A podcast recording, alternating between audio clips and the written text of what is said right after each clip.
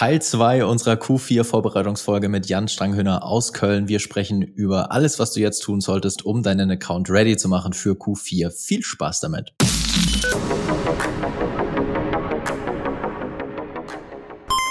Gut, dann lass uns doch mal reinschauen in, in das Thema, was man, was man eben jetzt in seinem Ad-Account ganz operativ tatsächlich auch machen sollte, um, um sich halt vorzubereiten und äh, um da halt ready zu sein für, für das verrückte Quartal, für das zweite verrückte Quartal in 2020, so ein bisschen die Hygienefaktoren durchgehen. Ähm, bitte, ja, also, ich übergebe das Wort an Jan. Was, was, was sollte man im Blick haben? Naja, Hygienefaktoren ist halt erstmal so, ist das Setup in der Lage, die Signale zu generieren und zu senden, die es braucht. Gerade wenn wir über Conversion und DPA-Kampagnen nachdenken, dann arbeiten wir mit einem Katalog und einem Pixel. Das soll alles halt bestmöglich funktionieren. Ähm, es kommt jetzt ein iOS-Update, iOS 14 mit dem härtesten Adblocker, den es so auf der Welt bis jetzt gegeben hat. Ähm, Facebook kündigt die Conversion API an, über die der Sebastian ja auch schon bei äh, LinkedIn, glaube ich, äh, ein bisschen was geschrieben hat. Ja, ähm, ist halt echt ja. die Frage, überlege ich mir halt noch hygieneseitig, wenn ich ein möglichst sauberes Tracking und ein gutes Retargeting machen möchte, ob ich halt vom Pixel weggehe und ähm, serverseitig noch den Pixel implementiere. Ähm, das ist natürlich technisch aufwendig, kann aber am Ende schon sinnvoll sein, wenn man halt eine saubere Matchrate haben möchte und wenn man halt auch möglichst viel Traffic retargeten will. Ja, das wäre so genau. das erste Thema, was mir jetzt einfällt, was genau in diese Vorbereitungszeit auf Q4 halt noch komplett reinfällt. Ja. ja. Wie ist da, ja, also, äh, vielleicht mal ganz kurz, äh, um, um das Thema einmal abzureißen, äh, Sebastian, das übergebe ich mal gerne an dich. Äh, was ist denn serverseitiges Tracking und äh, was ist der Unterschied zur Conversion API? also es ist gleich, Server-Side Tracking, es hieß davor Server-Side API for Web, aber da hat sich Facebook dann irgendjemand gedacht, das muss man schneller und einfacher verständlich zusammenfassen. Deswegen haben sie es Conversion API genannt. Da sind auch Offline-Conversions mit dabei, aber server-seitiges Tracking ist quasi jetzt auch in der Conversion API dabei und steht, glaube ich, bei vielen Account-Managern für 2021 stark auf der Agenda. Aber jetzt vor allem dieses Jahr noch, also ich habe es jetzt halt schon mal ein paar Mal, wir machen das jetzt schon wir haben einen Developer im Team, der halt fit in PHP ist. Wir haben das in WordPress schon vor gut einem halben Jahr mal implementiert bekommen für alle Events. Und jetzt gibt es halt für Shopify, für Zapier eine Integration. Und es soll ja auch irgendwann in Q3 beziehungsweise jetzt dann Q4 noch kommen, dass ähm, Shopify eine Native-Integration hat für die Conversion API. Was ist der Unterschied zwischen dem klassischen Tracking? Mit klassisch meine ich jetzt einfach nur, der Facebook Pixel ist quasi im Pixel Helper zu sehen. Das ist ja ganz normales Client-Side-Tracking. Der Browser des Users schickt die Daten an Facebook-Server. Beim serverseitigen Tracking passiert eben genau äh, das andere, ich schicke als User einen Request an den Server, bekomme halt eine Produktdetailseite angezeigt und der Server schickt dann aufgrund von den dem Request, den ich geschickt habe, die Informationen an Facebook weiter ähm, mit einem View Content Event, wo quasi dieselben Informationen weitergegeben werden. In der Regel mache ich dann da noch manuell, manuell einen weiteren Abgleich, da werden dann halt noch weitere Informationen übergeben von mir als User, aber unabhängig von Adblockern kann der Server mich tracken, egal ob ich iOS 14 habe oder Adblocker oder irgendwelche anderen Browser, weil es eben nicht kleinzeitig weitergeschickt wird. Ne? Und das ist der große Unterschied eben und kann halt dazu führen, dass man eben dann auch ähm, eine höhere Matchrate hat, wie es Jan gesagt hat, mehr Signale, mehr Purchase-Events, wie auch immer. Also es hilft einfach generell halt darin, ähm, vielleicht mehr zu attribuieren und auch die Performance zu bewerten. Ja. Genau. Ja, ich erwarte tatsächlich jetzt, also wenn, wenn, wenn Shopify da den Rollout bringt und das äh, ja. Äh, quasi als, als Plug-and-Play-Lösung irgendwie anbietet, erwarte ich schon, dass da auch viele andere mitziehen werden. Ich glaube, Pixel Your Site, für alle, die auf WooCommerce sind, hat das ja. schon, oder? Genau, aber nur Purchase-Event-Tracking. Ne? Also die haben nur fürs Purchase-Event das, das, das Matching. Wir haben das mal selber gebaut für alle Events. Es gibt ein WordPress halt Hook-Möglichkeiten über den Server. Das ist wesentlich einfacher als bei Shopify. Aber Pixelosite hat das. Ähm, ansonsten gibt es auch ein offizielles Plugin von Facebook seit einem Monat oder so. Und bei Shopify ist es halt aktuell die einzige Lösung, wie du es aktuell machen kannst über Zapier dass du quasi deine App und alles verknüpfst zusammen und dann eben über Zapier. Ja, Google, Google hat halt jetzt auch in den letzten Wochen genau. ausgerollt, genau. ne? Du kannst halt auch serverseitig den Google Tag Manager implementieren und dann halt über den Tag Manager die Events feuern. Das ist aber halt noch gerade in der Ausprobierphase, ne? Das muss man ehrlicherweise sagen. Also ich glaube, Shopify ist ein bisschen weiter oder näher an Facebook dran, weil es halt auch dieses ganze Checkout auf Instagram und so sehr stark mit, mit Shopify irgendwie in Ko Kollaboration entwickelt wird und angeboten wird, das, was man in den letzten Wochen gelesen hat. Und ähm, dieses serverseitige Tracking halt von allen Tracking Tracking-Lösung am Ende forciert wird, wenn es halt keine ähm, Client-basierte Tracking-Lösung mehr gibt, die halt geblockt wird.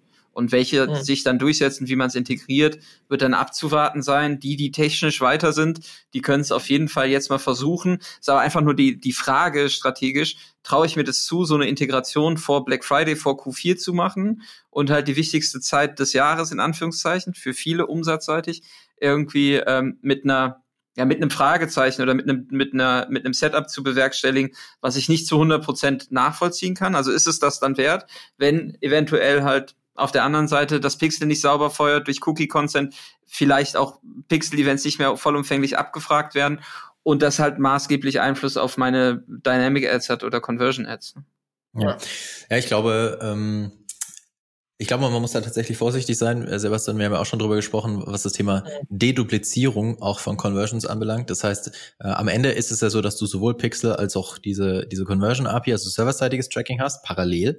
Mhm. Ähm, und äh, dann musst du sicherstellen, dass halt nicht Pixel und über die Conversion API halt ein Sale getrackt wird, also in, in Summe dann zwei getrackt wird, brutto, obwohl du netto nur, nur, nur ein Sale hast. Und ähm, ja. ich glaube, das, wenn man jetzt Richtung Q4 schaut, ich würde es versuchen, sehr zeitnah, vielleicht, keine Ahnung, bis Mitte Oktober oder sowas mir äh, angeschaut zu haben und dann irgendwie halt eine Entscheidung zu treffen, spätestens bis dann. Ähm, aber wenn man es hinkriegt, ist sicherlich äh, eine, eine extrem hilfreiche Sache auch für Q4, was, ja. was Signale anbelangt und damit auch was Performance in deinem Account anbelangt, ja.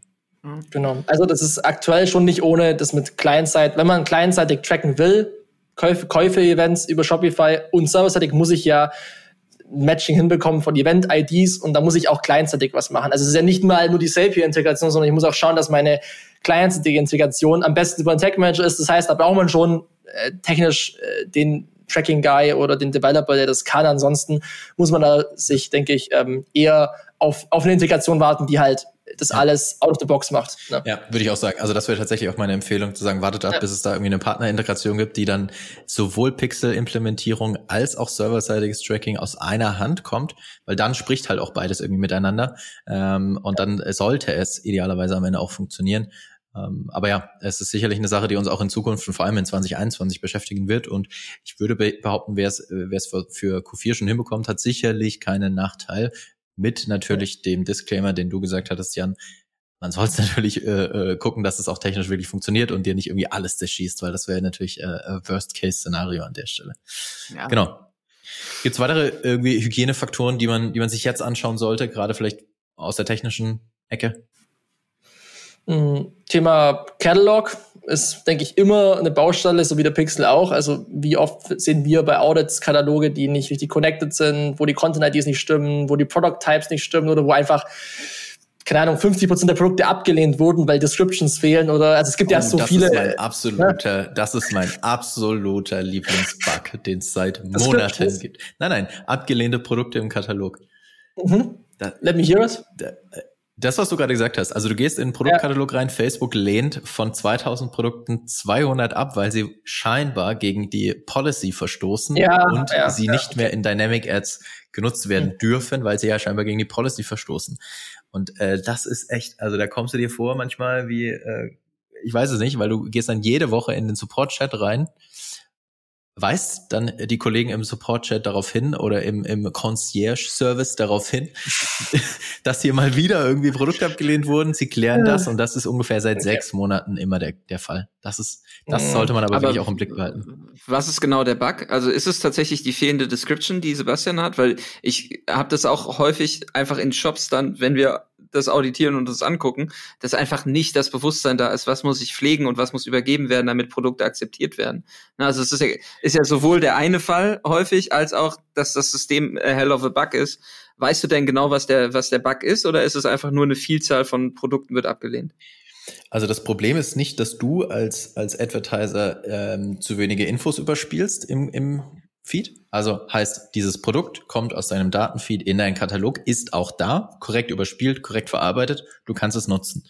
Zwei Tage später scannt wohl, das ist alles jetzt meine These, scannt wohl das System von Facebook all deine Produkte, erkennt da was auch immer, das weiß ich nicht, und lehnt dein Produkt ab.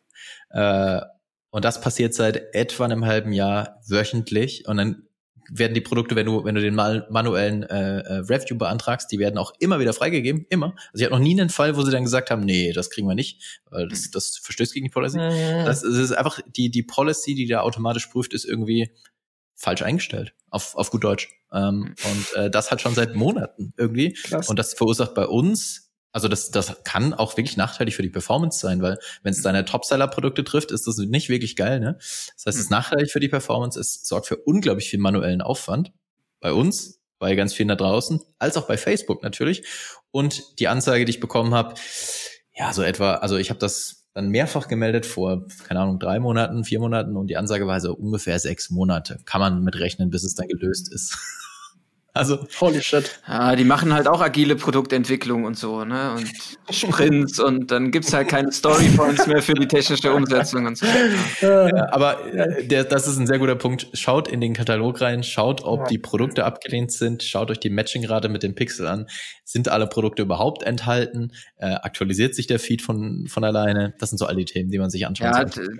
Technisch, warum ist das wichtig, ne? Upsell, Cross-Sell, ähm, Reaktivierung. Ich meine, was, was bietet sich zu Black Friday besonders an, halt diese Form der Kampagnen. Ne? Also Wiederkäufer, Leute, die schon mal bei euch gekauft haben, keine Neukunden.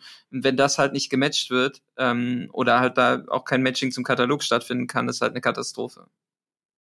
Ja, absolut richtig, ja. Das ist äh, hinsichtlich Performance sicherlich nicht allzu gut. Nee.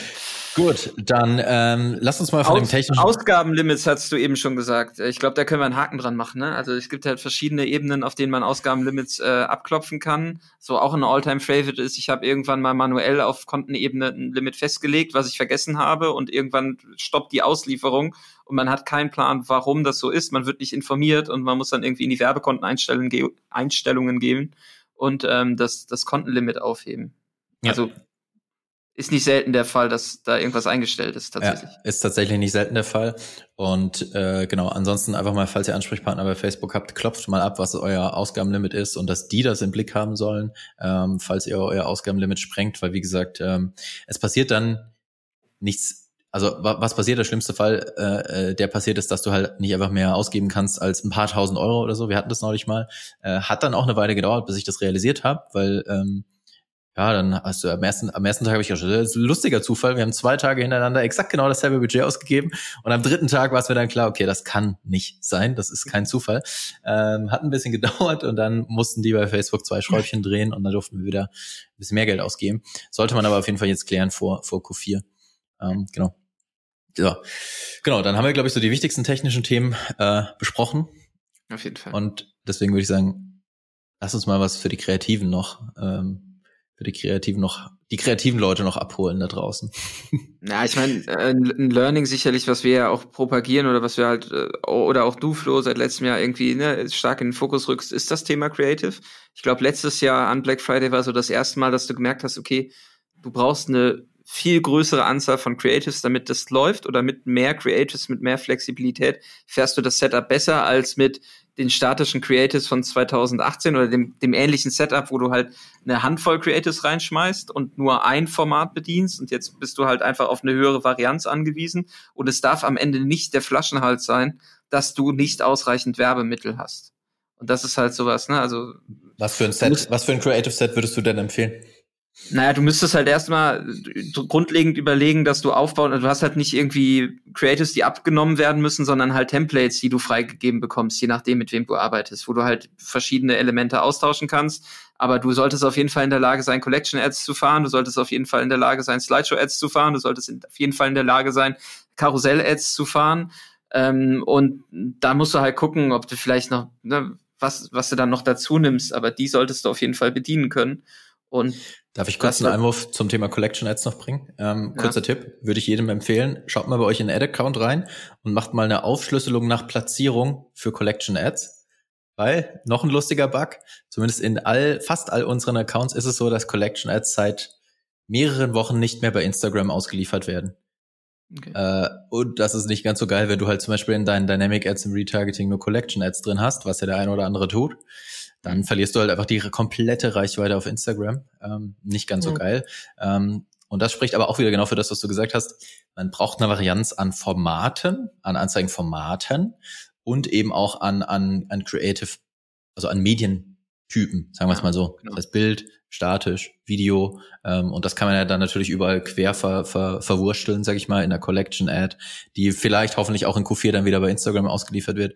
Ähm, ähm, ich habe neulich einen Tipp bekommen, dass, ähm, dass es wohl nicht so sein sollte, wenn man die Collection Ad dupliziert und dann dieses Häkchen rausnimmt mit äh, behalte Kommentare und so weiter bei. Das ist wohl scheinbar das Problem, wieso, äh, wieso Collection Ads nicht bei Instagram ausgeliefert werden.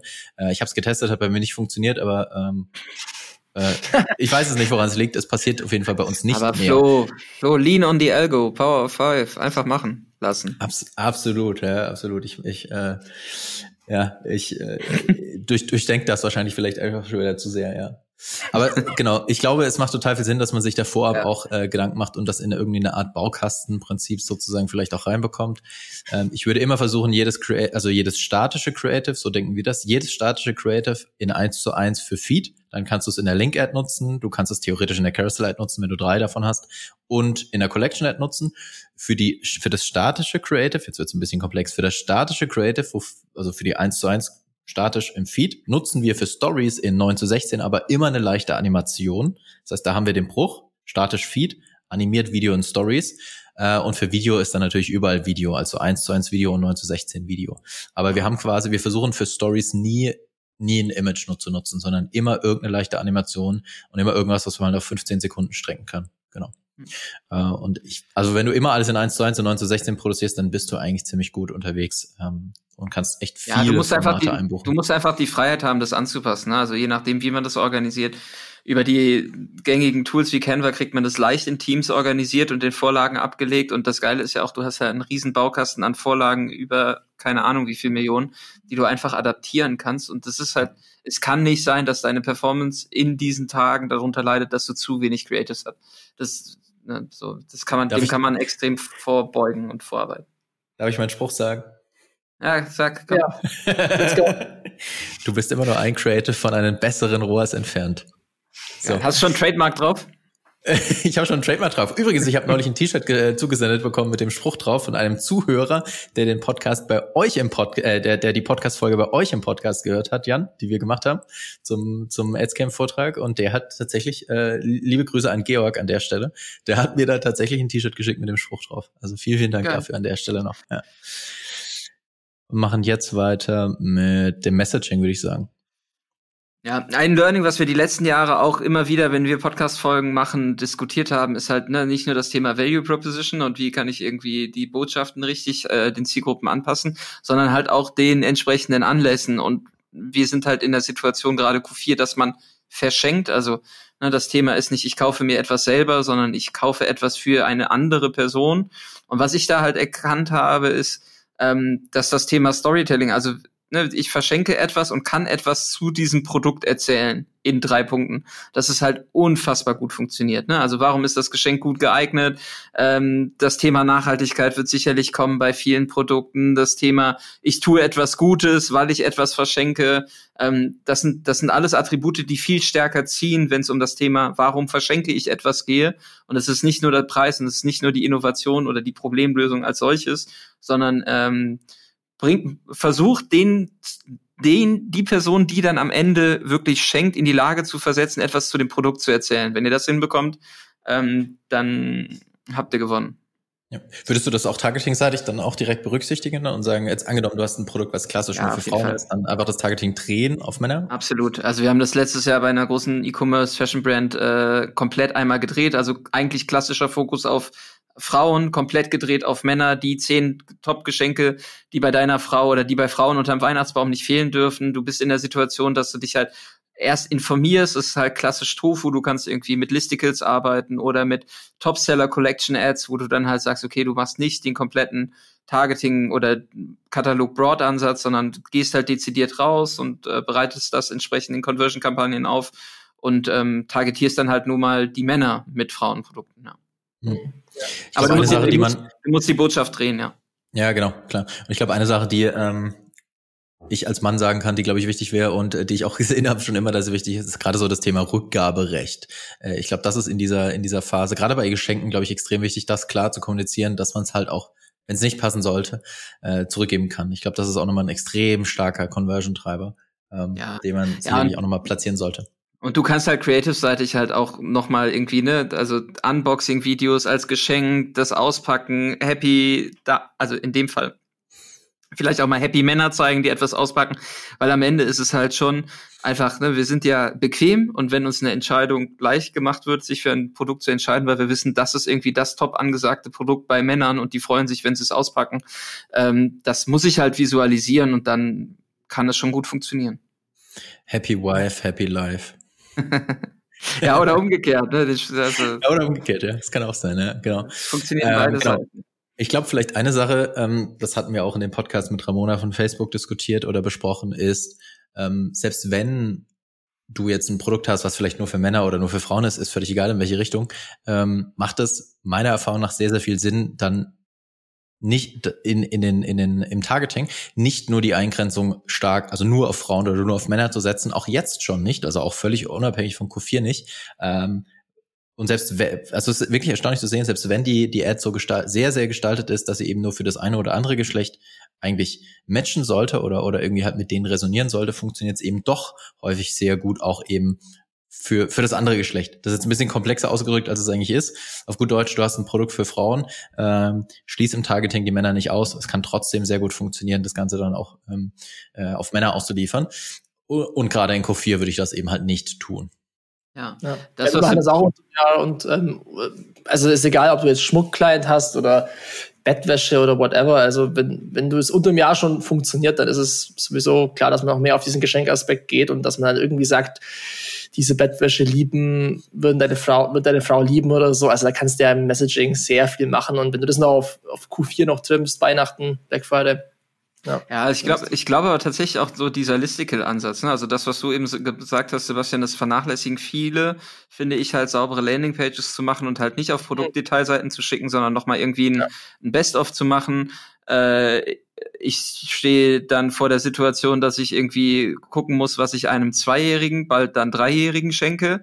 Ja, ich bin, also keine Ahnung, ich werde eh voll bombardiert, aber wenn es mir jemand leicht macht und sagt, guck mal hier, das sind die zehn Produkte, du kannst diese Liste in deine Familie teilen und dein Kind kriegt die, ne, so, also dieses ganze, dieser ganze Aufbau dahinter wird halt extrem häufig vernachlässigt und ich glaube, das ist halt ein immenser Hebel dann, um nochmal, weil du musst ja halt, ne, es gibt Geschenk, Geschenke werden zusammen organisiert. Es ist nicht nur die eine Person, Listen oder Dinge, die irgendwie aufgeschrieben sind, werden besser geteilt. Also da kannst du noch mal einige Hebel auch in der Darstellung irgendwie triggern, ähm, dass halt eine Ad dann vielleicht nicht nur zu einem Kauf führt, sondern auch dazu, dass Produkte geshared werden und gesagt werden, hier, ähm, kauft bitte das Produkt für euren Enkel, für das Patenkind, für, ne, wie auch immer. Ja. Ähm, das ist, glaube ich, auch ein Riesenhebel, den halt den viele einfach äh, vernachlässigen. Hm. Also ein bisschen Viralität quasi in seine, in seine Ad-Gestaltung auch mit, mit reinnehmen sozusagen. Ja, die, die Landing, Genau, aber die, die Landingpage nicht nur transaktional denken, sondern auch zu sagen, so, hey, das ist halt vielleicht der Wunschzettel, ja, das sind die zehn top angesagtesten Geschenke für Dreijährige oder für Kinder unter fünf, so, mhm. und die teilbar machen. Also auch wirklich sagen, du musst den Leuten ja sagen, hey, ihr könnt das irgendwie teils in deiner Familiengruppe und äh, es wird kein großes äh, Geschrei oder keine große Enttäuschung unterm Weihnachtsbaum geben, ja, so kitschig gesprochen. Mhm. Aber das kannst du halt ja. nochmal stark triggern, so. Wenn, wenn halt nicht der direkte Abverkauf dann ja. primär erfolgt wird, sondern zu sagen, okay, sekundäre Conversion wäre halt Sharing von, von dieser Liste und dann packst du das halt in die Messenger, in die E-Mail, wie auch immer. Du hast gerade gesagt, wenn eben nicht der primäre Abverkauf das, das Ziel ist und äh, das wäre jetzt auch das Thema, worauf ich gerne zum Schluss noch Ach, zu sprechen kommen würde. Oh Mann, der Übergang, was eine Überleitung. Ja, man, man, man, nennt mich äh, den äh, Thomas Gottschalk äh, des äh, Adventure Podcasts. Wie auch immer, mein Lieber. So, ähm, genau, wir hatten eingangs gesagt, dass wir gerne noch äh, ein paar Worte verlieren möchten zum Thema, was mache ich denn jetzt, wenn Q4 kommt? Und ich erwarte dieses Jahr tatsächlich, das, was du auch eingangs gesagt hast, Jan, ich erwarte dieses Jahr für den Onlinehandel ein, ein brutales Q4. Ähm, ich glaube zum Beispiel auch äh, nicht, dass ähm, ja, dass es halt sowas gibt wie, wie ein Weihnachtsmarkt, ganz klassisch, ne? wie, wie es halt sonst in den ganzen Jahren gibt. Also es gibt vielleicht kleine, kleine, kleine Ergänzungen oder kleine, kleine, äh, kleine ein Ersatz in irgendwelcher Form auch immer, aber es wird, glaube ich, nicht so sein, dass es so ein richtiges Weihnachtsshopping gibt, wie es halt sonst gab, im Einzelhandel jetzt, ähm, und halt sehr, sehr, sehr viel online shiften wird. Deswegen glaube ich, dass es brutal wird. Ähm, deswegen glaube ich auch, dass der, der Wettbewerb um die Werbeplätze dieses Jahr in Q4 richtig, richtig krass wird, also die CPMs richtig schön knackig ansteigen werden. Am Ende egal, wenn die Conversion Rate mitgeht, ähm, aber halt auch nur für die egal, die halt auch äh, äh, online verkaufen, also äh, im E-Commerce unterwegs sind. Nicht egal für die halt eben nicht äh, in ja. dieser Zeit irgendwie äh, äh von einer steigenden Conversion Rate profitieren. Was mache ich? Gehe ich mit? Gehe ich raus? Ja.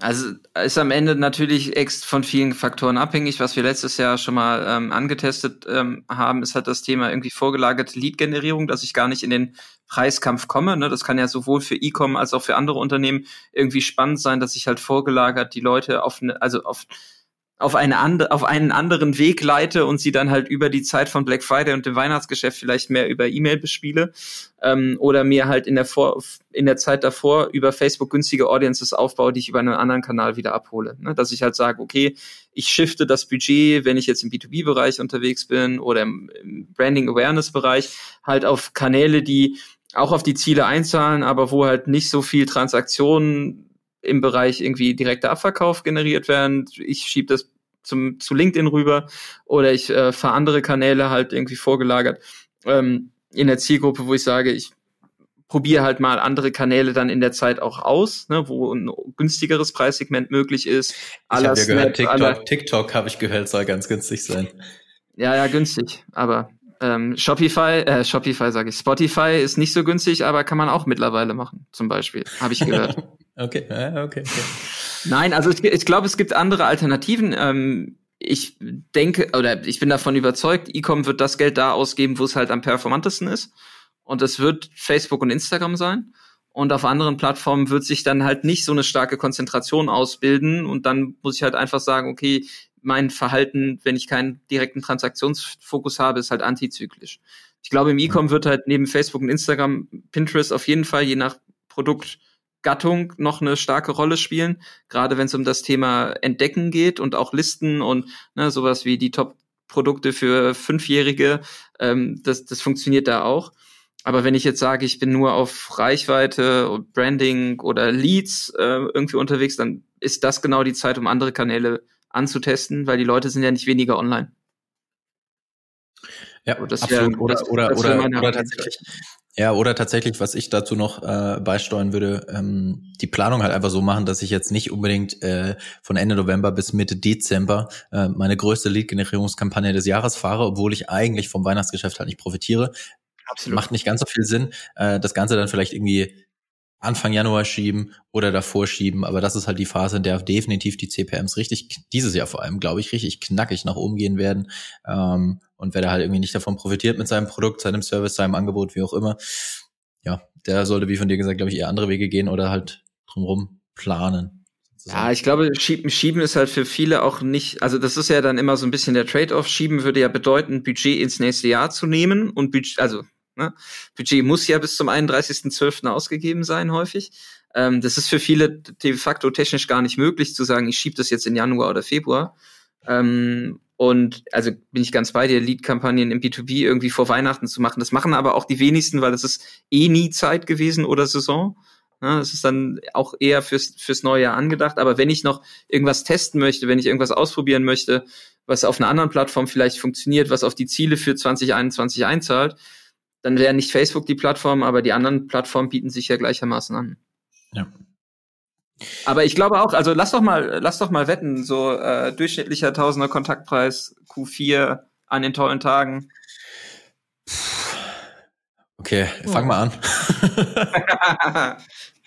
Nein, ich aber also, wenn jetzt, du sagst, pass auf, ich mache jetzt folgendes. Ich ziehe jetzt mal live hier, während wir sprechen, den CPM von letztem Jahr.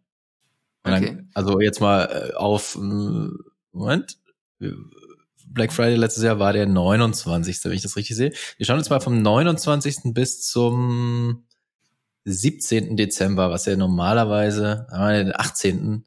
meistens so Last Shipping Day, also quasi letzter mhm. Tag, bei dem ich bestellen kann und dann kommt es noch an ist. Ich komme jetzt hier auf knapp 6 Euro, 5,75 Euro. Also ich hätte gesagt, wir sehen einen zweistelligen CPM, irgendwas Richtung 10 Euro. Ja, kommt schon hin. Also ich würde sagen, also ganz so weit würde ich nicht gehen. Ich glaube, ähm, dafür, dafür ähm, ist die Nutzung dann, also ähnlich wie in der, wie in der Covid-Zeit, also in der, in der krassen Lockdown-Zeit, wird auch die Nutzung wiederum mitsteigen. Ich würde sagen, irgendwas um die acht Euro. Sebastian? Ich sag, ich sag neun. Ich sag 8 Euro, 1 Cent. ja gut, okay. Dann, dann sind hiermit offiziell die Wetten abgegeben. Ähm, Aber lass die. Zuhörer auch abstimmen. Also die sollen in die Kommentare unter dem Post mal ihren Tipp abgeben. Und ähm, der, der am nächsten dran ist auf die zweite Nachkommastelle, der kriegt eine Stunde äh, Sparring mit dir, mir und Sebastian. Das ist, das ist unser Weihnachtsgeschenk dieses Jahr. Sehr gut, das machen wir. Ja, das, genau, also das, jetzt das, Geschenk, genau, das Geschenk für Q4-Vorbereitung. Ihr erratet äh, irgendwie den CPM und dann gibt's die Q4-Vorbereitung 2021 mit Sparring von Flo, Sebastian und Jan. Am 3. Januar 2021. ja, genau. ja, genau. Das machen wir. Also wir, wir, wir geben jetzt Ihr gebt quasi jetzt dann äh, nach, nach genau. Veröffentlichung dieser Podcast-Folge in den Kommentaren auf welcher Plattform auch immer äh, eure, eure Wette ab, äh, was der CWM dieses Jahr sein wird im Durchschnitt. Frage ist dann noch, was nehmen wir als Benchmark? Ne? Nehmen wir jetzt einfach die Accounts, die ich jetzt angeguckt habe? Wahrscheinlich ja, schon. Ja. Makes sense. Ne? Okay, gut.